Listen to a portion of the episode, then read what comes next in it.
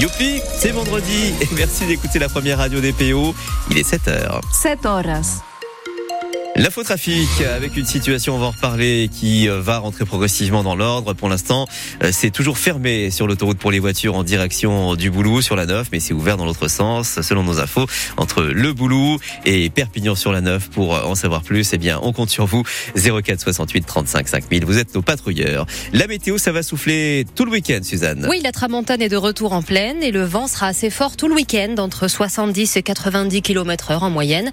17 euh, ou 19 degrés en fonction des endroits euh, dans le département cet après-midi. 5 à Font-Romeu et puis du soleil toute la journée.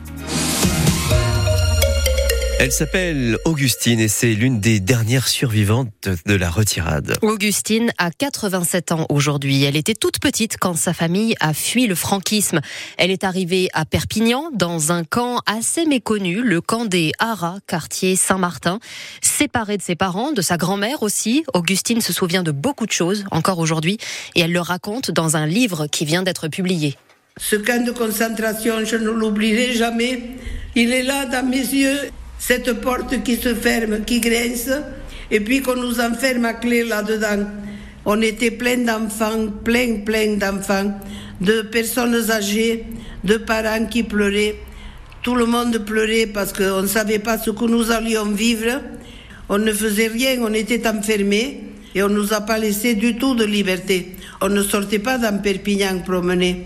Ce n'était que l'enfermement dans ce camp.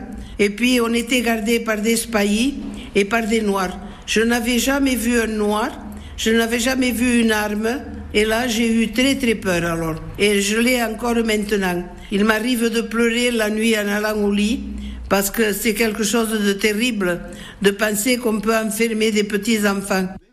Augustine raconte sa retirade donc dans un livre chez Balzac euh, éditeur. Toujours cette porte dans ma tête, c'est le titre du livre. Celle qui a recueilli la parole d'Augustine, c'est Agnès Saja Loli. Elle est notre invitée dans trois quarts d'heure, l'ancienne directrice du mémorial de Rivesaltes. Elle est avec nous à 7h45. Il est 7h02 sur France Bleu Roussillon. Suzanne, une mère et sa fille sont mortes hier soir à Elne. On ne sait pas encore ce qui s'est passé précisément hier soir vers 19h. En tout cas, les pompiers appelaient pour une odeur de brûlé près de la place Lafayette à Elne. Et en arrivant sur les lieux, dans un appartement au premier étage d'une maison, ils découvrent les corps d'une femme de 26 ans et de sa fille qui avait moins de 5 ans. L'enquête est en cours. Les pompiers qui ont, sont intervenus aussi cette nuit à Perpignan, rue Erkman-Chatria, près du square Birakeim, vers 2h30. Un incendie dans un immeuble squatté. une pompier est d'ailleurs hospitalisée parce que pendant l'intervention, elle s'est légèrement électrocutée au bras. Les agriculteurs sud-catalans ont levé, Suzanne, leur barrage, mais vous ne pouvez pas encore prendre l'autoroute. Oui, selon vos témoignages ce matin sur France Bleu Roussillon, l'autoroute A9 est encore fermée entre Perpignan Sud et le Boulou, en direction de l'Espagne. C'est probablement pour laisser le temps à tous les camions d'évacuer. Hein. Ils sont restés bloqués sur l'autoroute pendant trois jours. L'A9 va donc progressivement rouvrir dans la matinée.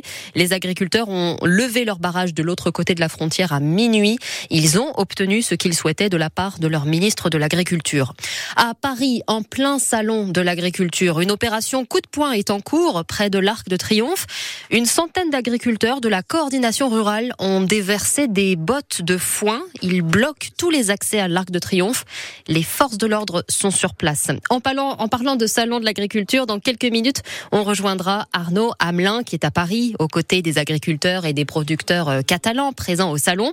Les PO ont reçu d'ailleurs neuf médailles pour des produits d'ici, des huiles d'olive, des yaourts ou, encore de, la charcuterie. On en parlera. Il est 7h04 sur France Bleu Roussillon. Il y a de l'eau dans le gaz à la mairie de Tuire. Oui, le premier adjoint au maire a démissionné. Thierry Voisin a quitté ses fonctions.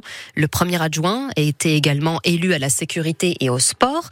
Et plus généralement à Tuire, en fait, Mélanie Juvet, la majorité socialiste autour euh, du maire René Olive est en train de se fissurer.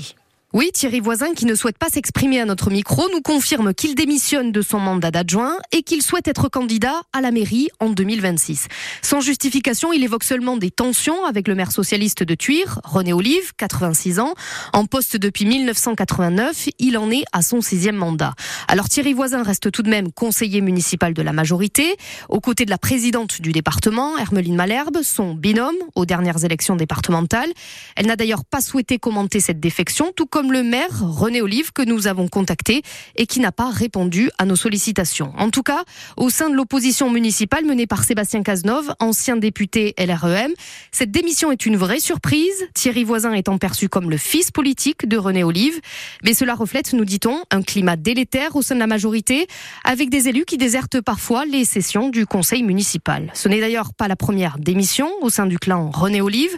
En 2021, Jean-François Ségurel renonçait aussi à son mandat d'adjoint. Mélanie Juvet, toutes vos infos sont à lire également sur le site internet de France Bleu Roussillon. L'aglo de Perpignan sort le carnet de chèques face à la sécheresse. L'objectif, c'est vraiment de tout faire pour éviter les coupures d'eau cet été. Certains villages dans le, dans le département en ont fait les frais l'année dernière.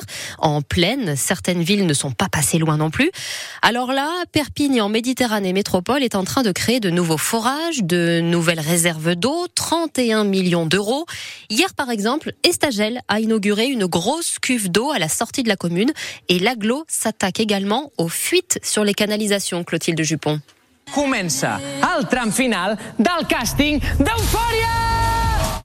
Alors, c'est évidemment pas bien Clotilde sûr. Dupont qui Ça aurait pu, mais Nous- non. nous parler, Ça euh, aurait été étonnant quand même. Hein. des effectivement, Voilà.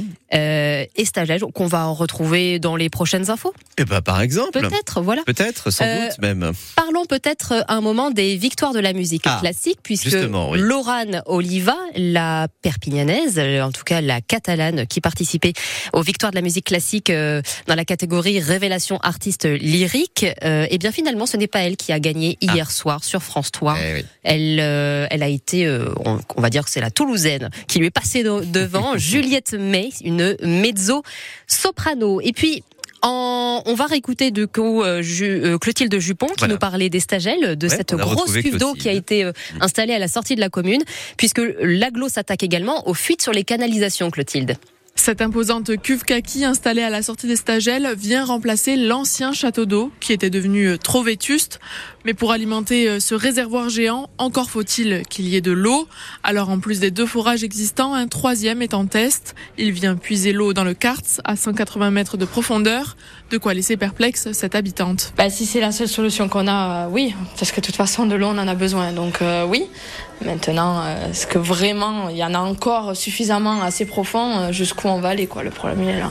Pour Robert Villa, le président de la communauté urbaine, il faut avant tout voir les nombreux avantages de cette nouvelle infrastructure. Concrètement, l'ancien réservoir était d'une capacité de 300 mètres cubes? Donc aujourd'hui, on double cette capacité à 700 mètres cubes.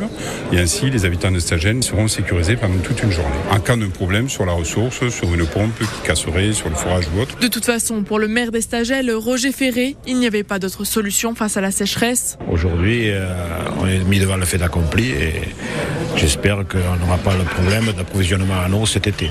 Déjà, j'ai eu vent de certains forages qui commencent à, à s'épuiser. Alors désormais, tous les espoirs reposent sur ce troisième forage plus profond qui a coûté 200 000 euros à la communauté urbaine. Et puis en allant faire vos courses euh, ce week-end, vous pourrez faire un don au Resto du Cœur puisque l'association lance sa grande collecte annuelle à partir euh, d'aujourd'hui et jusqu'à dimanche. Vous croiserez donc les bénévoles dans les supermarchés. Vous pourrez leur donner oh bah, des boîtes de conserve, des produits d'hygiène, des produits pour bébés. Et puis ce soir sur France Bleu Roussillon, le concert des Enfoirés à écouter à partir de 21h.